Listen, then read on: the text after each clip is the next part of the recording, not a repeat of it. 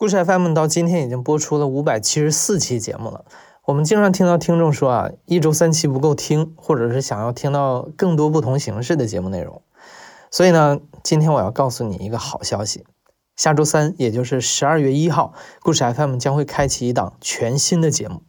关于这档节目的内容，你可以在下面的预告片里找到答案。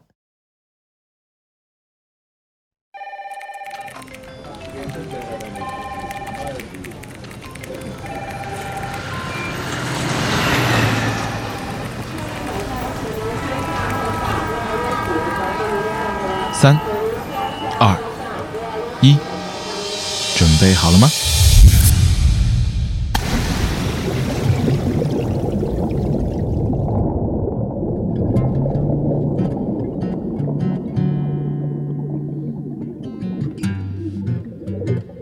欢迎来到深度游故事 FM 第一档品牌播客，在这里，我们联手携程旅行，带你探索好玩、震撼、独一无二的旅行和生活体验。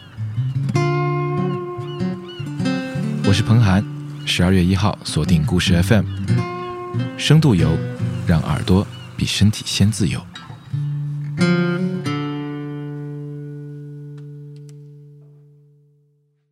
更多详细内容，请关注故事 FM 公众号近期的推文，我们会继续带你揭秘这档节目背后的精彩内容。好，现在让我们开始今天的节目。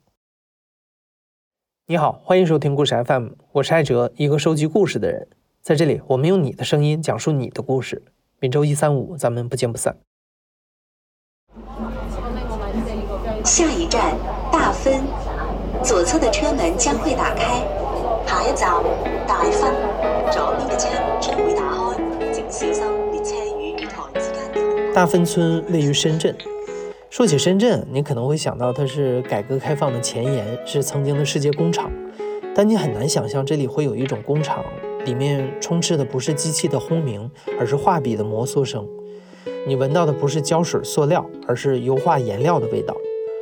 大芬村就是这样一个特殊的存在。这一切都要从1989年说起。一个香港画商黄江来到大芬村，他租了一间民房，带着几个画工在这里赶订单。没想到从那儿之后，大芬村开始野蛮生长，油画加工、收购、出口等各类产业在这里聚集。慢慢的，大芬村竟然发展成全球最重要的油画交易集散地之一。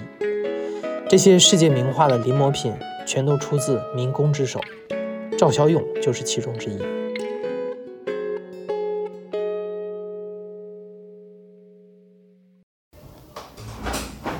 你好，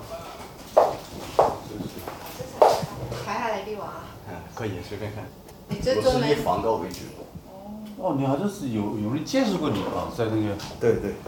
你原来都不会画的了是吧？自己后来慢慢学出来的了。嗯，哦，就是你啊，你这个什么什么勇是吧？对对，赵小勇。哎，为什么一胖就胖来这里的？这是看到了，是关于大风村的话，是我是一个，比较传奇的是吧？对 对对。哦，你刚才听到的这段对话发生在赵小勇的画廊，画廊位于深圳大芬村的正中心。一九九六年，赵小勇来到大芬村，从此专门画梵高，一画就画了二十四年。其实赵小勇并不特别。一九七二年，他出生在湖南邵阳的一个普通农村家庭。虽然从小爱画画，但家里没有条件支持他的爱好。一九八九年，初中还没毕业的赵小勇就来到深圳打拼。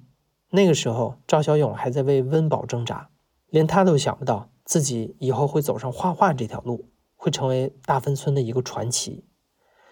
提示一下，本期节目是在大芬村赵小勇的画廊里完成录制的，你可能会听到周围顾客、游人以及孩子玩耍的声音。八九年的时候，我就来到了深圳，那个时候兴起了那个打工潮，我是两个月没有找到工作，没有找到工作，我到处踩了一个破单车，跟那些认识几个朋友，深圳的大街小巷都是看招工，有时候看到明明这里是在招工，排着长队在这里，然后我们也插进去，等到招到我们拿身份证一看，外省的他就不要。所以说，我们有时候找工找得很急，心里就是跟那些招工的说，我们不要你的钱，我们就得给你做，你给我吃，就给我住就好了。后来我找到了一个，就是什么呢？做民工，做建筑，当时在水口，测量大海的那种，建了一个什么东西。那个年龄小，那个时候肯定是吃不消的。那个蚊子又多，那个时候深圳的蚊子啊，那是真的像蜜蜂一样的，海边的蚊子更大，更厉害。嗯，我两个人睡在一个床上，那下面点了三四根蚊香都没用。然后我们没办法，我们那个时候把那个胶带啊缠到这个脸上面，那个脚啊拿个胶带包起来，但是没办法睡，那肯定是有影响的，睡不好。后来我找到了一个工厂，九二年，这是向往的一个工厂，就是做那些藤篮工艺品。工艺品上面不是要画东西嘛，上颜色嘛，这个是我最喜欢的。然后在那个工厂呢做了两年多，比较稳定，做了两年多。做了这个工厂的时候，在里面就是学到很多东西。那个时候我画画，那个时候已经是是非常爱好了，你知道，就是在那个工厂的那些人都都会画。我们几个人工友在一起画画，画到深更半夜，画到十二点这样。我很喜欢画那些明星，那个时候刘德华是吧？那张学友、郭富城，就是这些人。我那个工厂的设那个设计师是那个呃菲律宾的，他是这样的。我在里面后来要选一个人来做他的助理，菲律宾人看中的就是我。后来就我进了办公室，就在里面一起画了一年。他告诉我怎么去画这些东西，怎么调颜色，这是一步一步来的。因为画画就是这样，可能注定你注定你这一生就是画画的。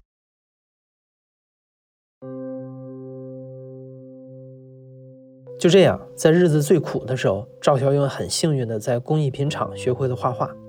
从此之后，赵小勇的人生轨迹好像真得和画画绑在一起。一九九三年，他跳槽到了另一个台湾工艺品工厂。因为赵小勇的技术好，他分配到的绘画工作都是最精细、最难的。在那个年代，赵小勇已经能够拿到上千元的月薪。他在厂里勤勤恳恳干了四年，厂长也特别看重他。大好的前程就摆在眼前，但是一个偶然的机会，和赵小勇同厂的老乡带他去了一个地方，从此他就走向了不同的人生，而那个地方就是大芬村。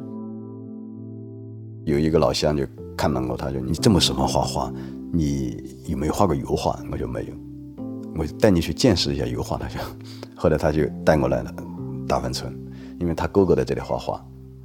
但我第一次来这里看到画的时候。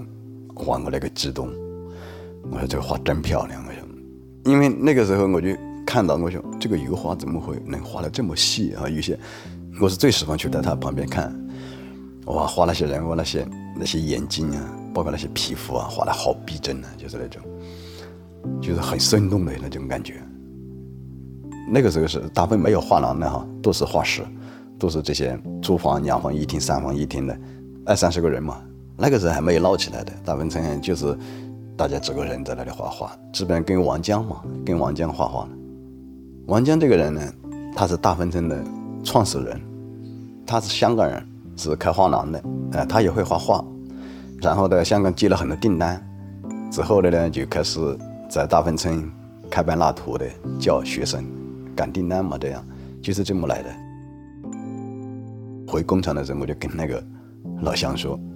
不在工厂做，我们两个去画画算了。好，他就可以啊。后来两个辞工了，哎，两个真的辞工来到这里来。他在这里画肯定做不下来，他画了差不多一个多月，不想画了。那个工厂很舍不得我们走的，打电话还是要我倒回工厂去。我说我只想出来了，我就不想不想再倒回去了。后来他就倒回去了，我就留在大芬村。那个时候就是我什么都不想，我就凭着自己一些爱好。来到大芬能不能生存下来？嗯，我能不能画得好？从来不是这么想的，啊，就是凭着自己这个爱好。当然很苦。我九六年年底哈来到这里，然后九七年的时候学了一年，人家赶订单，每天都在那画，他不可能不手要放下来了，这里教你，都是自己在这里练习的。那一年没有收入，经常的学了之后，就是拿着画到外面去卖，卖卖不掉。然后就到处借钱了。当时我们画室很多，就是一栋楼上面一层、二层、三层、四层都是画画的。我那个老乡就手下很多订单，他不愿意画，不愿意画，他说：“你给我铺底色吧，就是画这个梵高的，比如向日葵哈，给我铺这个向日葵的底色。那个时候油画不是要铺底色嘛，铺了底色之后干了之后一层一层覆盖的嘛，这样。第一笔订单那个时候画还行，大概有二十张，零工资领了就是八九百块钱嘛，那个是第一笔钱。嗯，那个时候拿了八九百非常开心，然后就自书买布、买颜料、买这些书，自书学。我就把梵高的画一定要画好，然后我就开始从那幅咖啡厅，梵高的咖啡厅开始学起。第一幅不行，画了两天，那幅画后来画的不怎么样。然后第二幅我又接着画第二幅，哎，慢慢慢慢的就有有感觉了。然后画了第三幅之后挂在那里，就被画廊那个人看中了。看中之后他就买走，有人接受我字我的画了，然后我就更有努力了。这么学了一年多之后，赵小勇已经是能够独当一面的画工了。一九九八年，他成立了自己的画室，开始自己单干，而大芬村也在陪着赵小勇一起快速成长。我是九六年哈年底来了大芬村，那个时候的大芬村很破旧，它也属于属于深圳城中村嘛。那个时候有一条水沟，那条水沟那个时候我围着大芬村这么转过去，那水沟是污水沟，哇，很臭，完了是很脏的，很乱的。到了零三年、零二年那个时候，大芬村就越来越出名了，嗯，很多人就是来到了大芬村。那个时候以做订单为主的，每个画室里面都是在赶着订单。我们都是一种习惯，就是晚上画画。嗯，我们一直从下午吃了饭休息一下，然后从两三点钟开始画画，一直画到晚上两三点、三四点，有时候通宵这样。那个时候画比较安静，大芬村比较安静。到了深夜的时候，都是我们这些画画的在那里画着画，听着收音机。我们那个时候唯一的乐趣就是听收音机。那个时候是深圳有一个节目，是从十二点半开始吧，一直到两三点这样，叫什么“夜空不寂寞”，这就是说带一种情感的因素在里面。就是有时候我们也有时候听到有些画工，这些画画的人有时候要打电话，然后有时候又播放一些老歌，听起来很有味道。你有时候到这个大街小巷里面，全播卷出来的就是这个节目的声音。我们听着节目在那默默的画画，那除了收音机的声音，就是我们画笔的声音，画画簌簌簌簌簌簌的声音。赵小勇提到的《夜空不寂寞》是一档专门为漂泊在深圳的外地人开设的广播节目。我想有个家就是这个节目里最常放的歌曲之一。安静的小小的大芬村是赵小勇安放青春理想的一个家，也是经济全球化的一个缩影。那个时候，香港作为全球贸易中心，连接着大芬村和世界。来到大芬村的华商以香港人居多，他们在街角巷尾寻找着当地的梵高、莫奈和达芬奇们，再把他们的临摹画输送到世界各地去。那个时候画是供不应求，比如说罗湖商业城里面不是很多画廊嘛，那些人都是来大芬拿画的，然后运气非常好，就碰到一个香港的老板来下订单，进来一看，哎，画的非常漂亮，他就从包里拿出十十张构图，十张梵高的画，就是一张画使出来那个相片，他就一把一把的拿过来，你看着这个相片画嘛，是这样。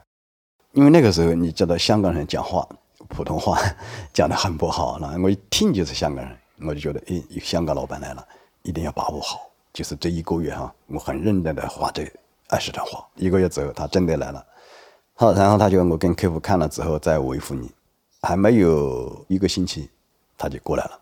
他说，老板很喜欢你的画，他就拿了把相片出来，二十个相相片，他一个相片跟他画十张。这个时候我就意识到，这个客户是一个大客户，然后我就把我老婆、把我弟弟叫过来，因为那个时候一百多张画，也就是那么就那么几张稿，是吧？这样就就很好做。一个人，比如说我老婆过来，我就叫她去画那个星空。因为我老婆那个时候在那个工厂里面是在同一个工厂认认识的嘛，是吧？她也在工厂里学过一点，就就就是悟性比较好，学了三个月她就学会了，然后她就专画星空。好，我弟弟那个时候来就跟跟我铺底色了。好，就这样三个人一起学习，一起画，哇，慢慢慢单又多起来了。我跟你说，最多的有一次，那个时候是应该是零零一年、零二年那个时候啊，他来了一个订单，他这一幅梵高的作品，就是一幅原位画的哈，就是那瓶子的一个的原位画、静物画，下单多少张？五千张。那一个搞五千张，他就问我一个月能花多少？我说我说三四百。他说那基本上一年能画出来，我说是差不多一年。那我说哇，这个那我怎么来分配呢？然后我就固定了三个人，然后我们就分配一个人画背景，一个人画花，一个人画瓶子，干了一年。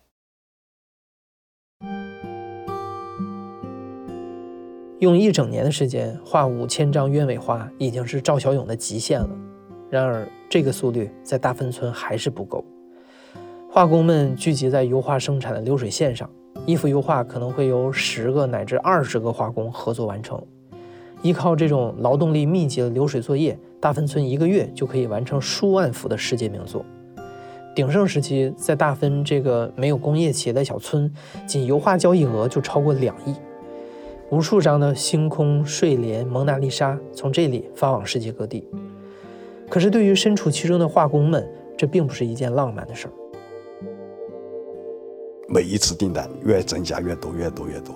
零四年、零三年那个时候，一个月就是一千多张，这样三个人也不行了，只能带弟子的。我就把我舅子家里亲戚一些人全部弄过来。那个时候我们带的这些弟子都非常厉害，真的很厉害。我弟弟继续卷画像就可以，你就一直画像就可以就好了。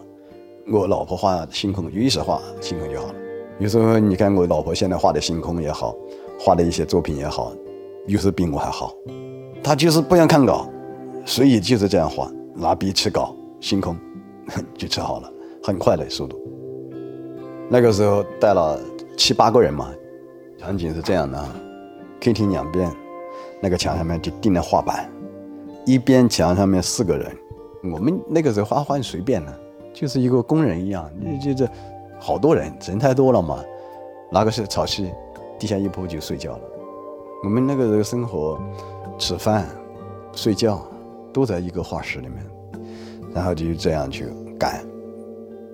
我是干了多多久，你知道吗？干了十年，那是十年中，就是我什么都没有想，我只是把这个画室当工厂一样。因为那个时候我在工厂里面做，都是一样的，就是为了养家，想有更好的生活。我们也苦过来的，我们从来也没有想过，我们以后要去做什么，以后如果说没有订单怎么办？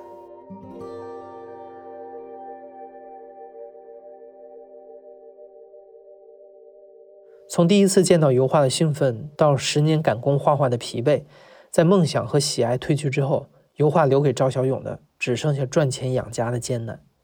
很快，赵小勇所担心的事儿在2008年发生了。那一年，金融危机来袭，像大芬村油画这样的出口导向产业受到了巨大的冲击，海外油画订单数量锐减，而赵小勇的画室一年基本上只能接到一批订单。所以赵小勇开始转型做画廊，自己卖画。画廊刚做了两个月，他就遇到了一个特殊的客人，这让他又一次走到了命运的转折点。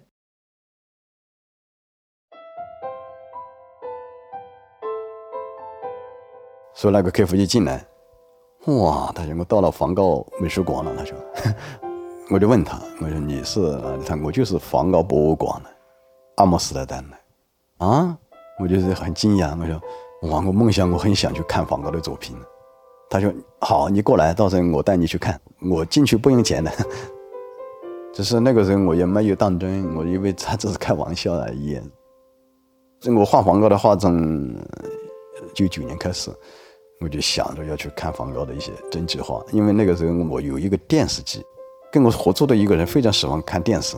有一天他突然看到一个《梵高传》电影。他马上叫叫小女快过来放这个梵高的电影。我就啊，有梵高的电影好来看，哇，很认真的看完这个电影，望过去。哇，原来梵高是个这样的人。哦，原来梵高对艺术、对这些绘画这么的执着，而且他的生活很打动人。我就更深入去了解，深入去了解梵高的这个些画背后的意义。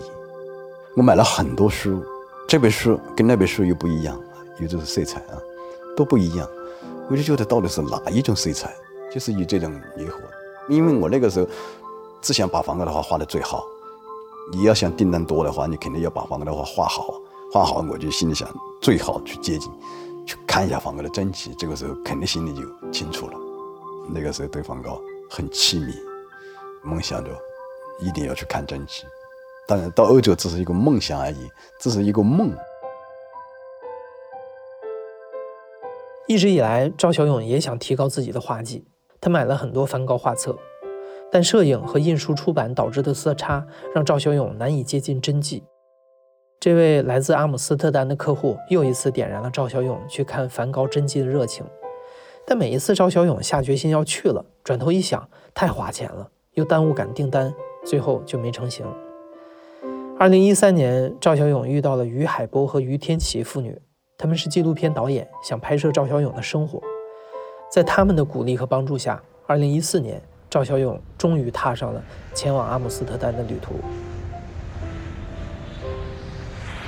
在阿姆斯特丹，赵小勇在街头看到了他自己的作品。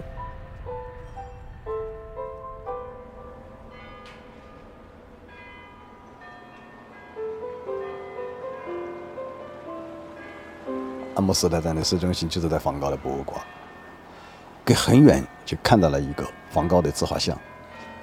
我看到自画像的时候，一下就兴奋了。哇，那个画肯定就是我画的。我那个客户肯定就是在那里。后来走进去看的时候，当时客户不在，后来打电话叫他回来了。他是个移动店，可以移动，好像我们集装箱一样的，就是那种。看到这些，心里当然是有一种失落感。那个时候在中国，我联想到我的画会在欧洲画廊卖，那是一个很有。了不起的一个事情，但是我跑过去的时候，一下看到，只是也像我们一样的把那些画钉在墙上，一叠一叠的，是这么钉起来的嘛，也没有装框。我就觉得，哦，这原来是一个卖纪念品的。那一天应该是礼拜，还不是周末。哇，你知道梵高看梵高博物馆的人，那个排队排到我客户这个店门口来了，那排这么长，我们没有排队的。我们的待遇是很优越的，因为那个时候于天琪嘛，在网上面已经预约了，从七点看到九点，他是十点钟开光，反正看了两个小时，就是我们五个人在里面，静静的欣赏了 两个小时。我们是在后门进去的，你知道吧？还有两个保镖。我们进去的时候，那个大门后面大门自动的嘛，一打开的时候，哇！第一我一看到就是一幅梵高的一幅自画像。就在那里静静的看，看了很久，我不由自主的就把脸挨进去。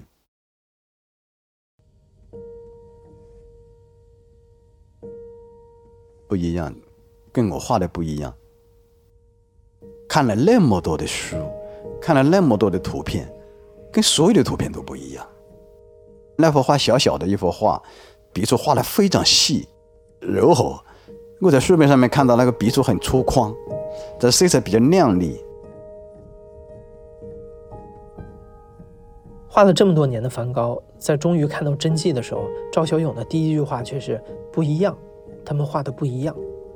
赵小勇为这种不同感到失落，但更重要的是，他在梵高的真迹中看到了很多用心的细节。他觉得这种融入自我表达和珍贵情感的画作才是艺术。原来真正的艺术是无法复制的。画人画物，最终都是在画心。我看这个向日葵的时候，我看过最久的，因为这个向日葵我画过最多的。然后我在看这个画的时候，我看出了一个问题出来。他画这个画很奇怪，只是他的背景应该是同一个笔触，他唯独就是下面那个角跟上面四个角都不太一样。只是那个时候，梵高在画这幅向日葵的时候，为了迎接那个高更，两个一起合租房，他想把这两幅画送给高更，做一个见面礼，代表着一种友情。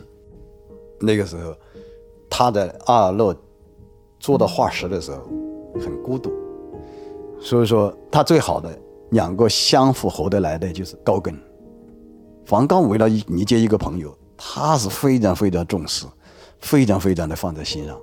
所以说那个时候第一时间他画这个向日葵，画这个向日葵的他在试探，有一个是用那个一号笔的那个笔触很细很细一个角，那个上面的角，下面的角他又用了三号笔或者四号笔的画，就是这么联想到他应该在试探这个向日葵我是这样画好还是这样画好。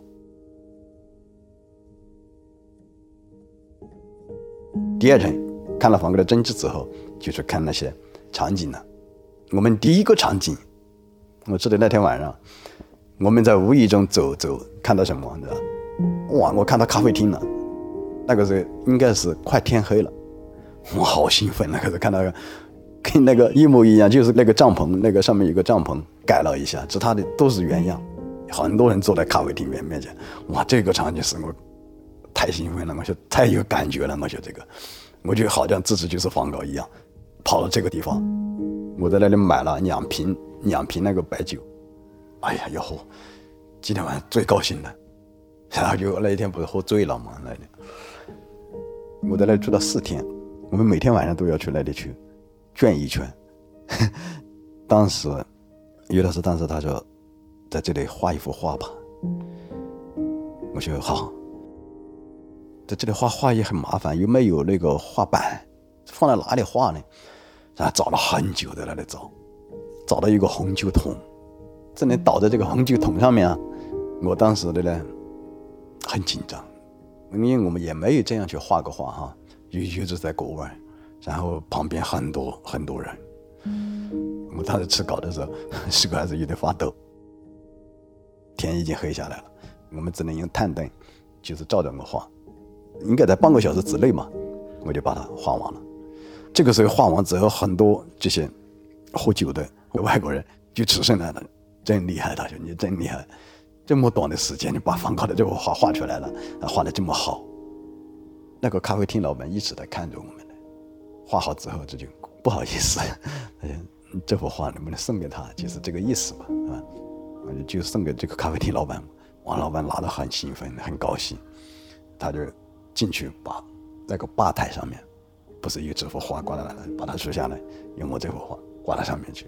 我们多年以后过来的话，我们还可以看到这幅画，也很有纪念意义。就是说，我的也是在梵高的这个当时的这个地方，站在梵高的这个位置，画了同样一幅梵高的画。之后，赵小勇去了很多梵高生前去过的地方，而他的最后一站是奥维尔。在这里，梵高画下了他的最后一幅画《麦田上的群鸭》。在离麦田不到一百米的地方，就是梵高的墓地。那一天下着小雨，我们一路采了一些野花。我进了墓地之后，哇，一眼望过去，全部都是一些富丽堂皇的一些墓地，那些雕花搞得非常精致。和梵高的墓地在一个角落里面，很普通。全部都是些常青藤，一个是被刻着名字，一个是他的弟弟，一个是梵高，两个挨到一起的。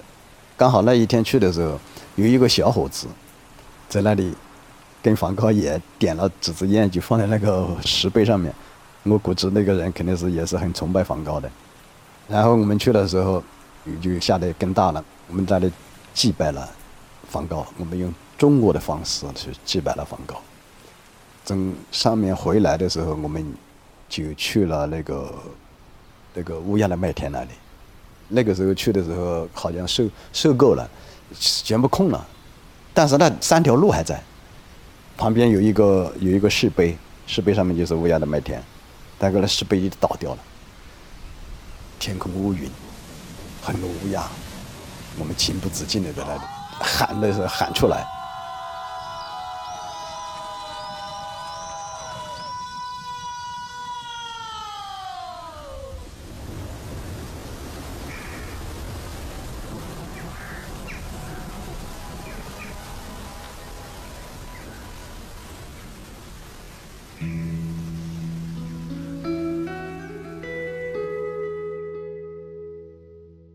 那天晚上，赵小勇一夜没睡，回想自己画了梵高二十年都比不上博物馆里的一幅作品，他不知道该如何画下去。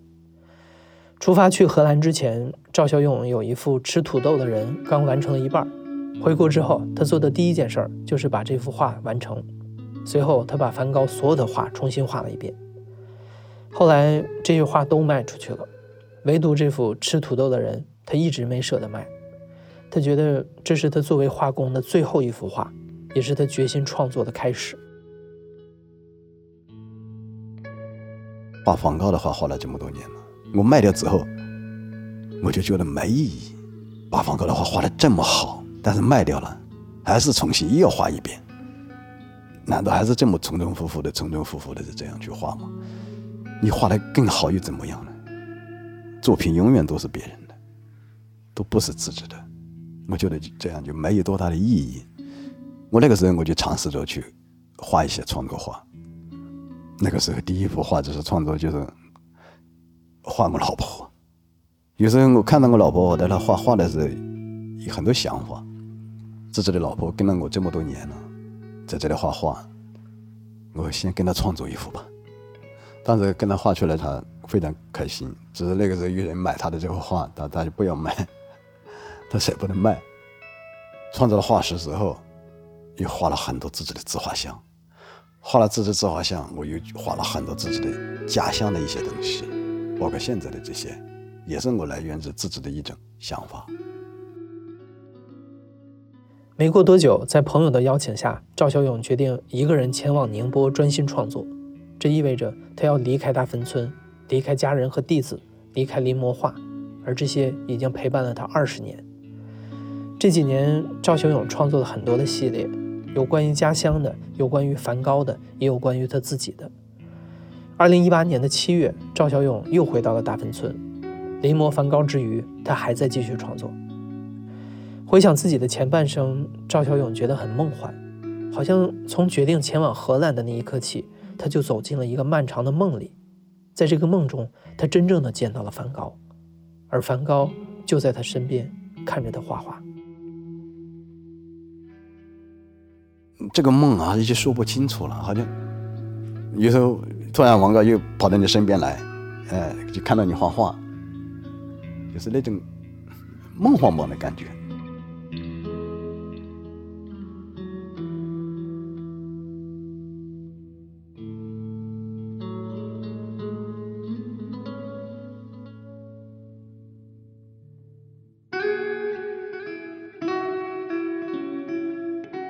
你现在正在收听的是亲历者自述的声音节目《故事 FM》，我是主播艾哲。本期节目由林峰、付玉霄制作，声音设计孙泽宇，混音孙泽宇，实习生朱思维。感谢你的收听，咱们下期再见。